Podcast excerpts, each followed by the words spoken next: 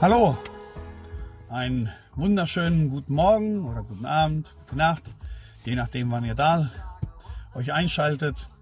Und vor allen Dingen frohes neues Jahr.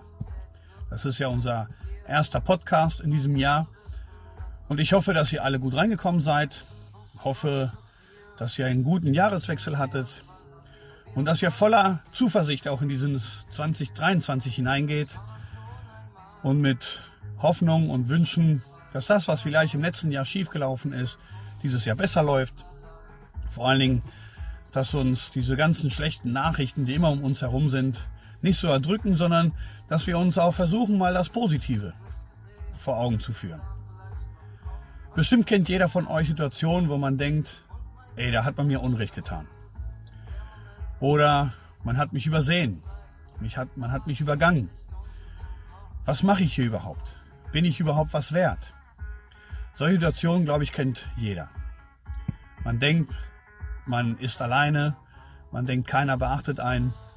Und manchmal ist es auch wirklich so, dass man nicht beachtet wird.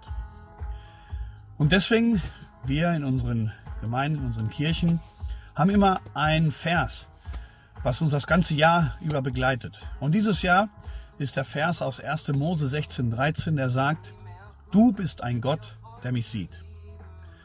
Und es gibt eine Geschichte, eben in 1. Mose, Kapitel 16, wo eine Frau, eine Sklavin, zu Unrecht behandelt wird. Ihre Herrin kann keine Kinder kriegen, der Mann will aber einen Stammeshalter. Also sagt er, sagt die Frau zu ihm, ich gebe dir meine Sklavin und dann soll sie für dich ein Kind gebären. Als sie schwanger wird, macht die Herrin einfach das, was man eben, ja, ungerecht behandelt nennt. Sie fängt an, diese Sklavin zu missachten, zu verachten und schlecht zu behandeln, so dass diese Sklavin flüchtet. Sie flüchtet schwanger in die Wüste.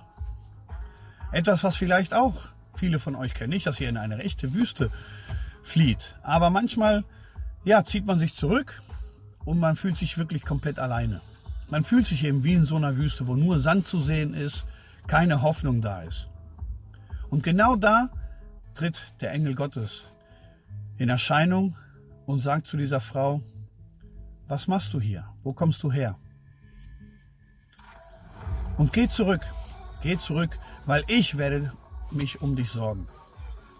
Und diese Frau erkennt, dass Gott sie sieht und diese Frau geht zurück in der Hoffnung und in der Gewissheit, dass auch wenn sie weiter schlecht behandelt werden wird, vielleicht dort von ihrer Herrin und von allen anderen, dass jemand da ist, der sie achtet, der sie beachtet, der sie behütet und beschützt, nämlich Gott. Und wisst ihr, auch in unseren Lebenssituationen kann es oft vorkommen, dass wir denken, keiner achtet auf mich, keiner sieht mich, jeder behandelt mich schlecht, und manchmal ist es wirklich so. Aber du kannst gewiss sein, dass Gott ein Auge auf dich hat. Weil Gott hat dich erschaffen, um Gemeinschaft mit dir zu haben. Gott hat dich erschaffen, um ein Teil von dir zu sein. Und er achtet auf dich. Auch wenn uns das manchmal komisch vorkommt und wir denken, nee, es ist keiner da. Aber doch, er sieht uns. Und er sieht auch in uns hinein. Er kennt unsere Sorgen. Es heißt nicht, dass er sie uns alle wegwischen wird. In dieser Geschichte ist es so, dass als die Sklavin dann das Kind gebärt, auch dann wieder die Herrin neidisch wird. Sie kriegt dann zwar selber ein Kind und dann denkt sie, oh, der andere wird bevorzugt. Also wird sie wieder verjagt. Aber trotzdem lässt Gott sie nicht alleine. Sie geht diesmal in der Gewissheit, dass jemand da ist, der sie beachtet. Und das ist auch für uns wichtig. Und das ist auch ein Versprechen von Gott für uns, für jeden von uns, der sich auf Gott verlässt. Wir sind nicht alleine. Gott achtet auf uns. Gott sieht dich. Gott sieht deine Situation. Gott weiß, was du brauchst. Und Gott weiß, wann er mit dir in Erscheinung treten wird. Du musst aber auch darauf hoffen. Du musst darauf vertrauen. Und ihm dein Herz öffnen. Und dieses neue Jahr, was jetzt gerade erst anfängt, ist diese Chance dazu dass du deine Sorgen, deine Bedürfnisse einfach ihm bringst. Weil auch wenn alle Menschen um dich herum dich vielleicht nicht sehen oder du denkst, dass sie dich nicht sehen, dass sie dich schlecht behandeln, dass du gar nicht auffällst, dass du immer wieder zurück in diese Wüste hin musst. Trotzdem kannst du gewiss sein, Gott ist bei dir. Gott hört dich. Er hört auch dein Klagen und deswegen reagiert er.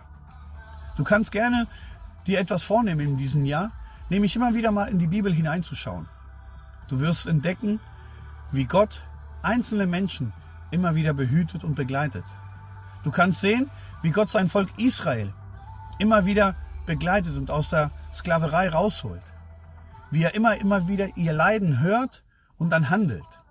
Und Gott hat sich nicht verändert. Wir Menschen, wir können neigen dazu, uns zu verändern. Aber Gott hat sich nicht verändert. Gott ist immer noch der gleiche. Und deswegen dieser Spruch, dieser Vers, der vor Jahrtausenden geschrieben wurde, du bist ein Gott, der mich sieht, gilt heute noch genauso wie damals. Weil auch heute sieht dich Gott. Du kannst dich darauf verlassen. Und ich wünsche mir, dass du dieses Jahr, wenn du bis jetzt diese Erfahrung noch nicht gemacht hast, dass du in diesem neuen Jahr diese Erfahrung machst, dass Gott dich sieht.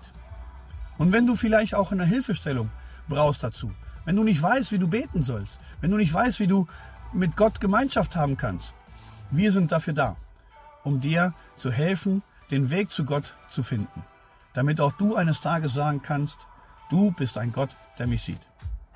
Ich hoffe, dass wir uns vielleicht mal sehen, dass du vielleicht mal vor unserer Tür stehst und sagst, hey, ich bin einer, der eure Podcast verfolgt hat und jetzt möchte ich mehr wissen.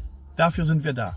Und wenn du schon diese Erfahrung mit Gott gemacht hast, dann teil das. Teil das mit anderen, weil das ist das Wichtige, dass wir die frohen Botschaften weitergeben. Nicht diese ganzen negativen Berichte, die immer wieder in den Nachrichten, den Fernsehen und überall kommen, sondern die frohe Botschaft ist das, was wir teilen müssen, weil das macht unsere Herzen froh.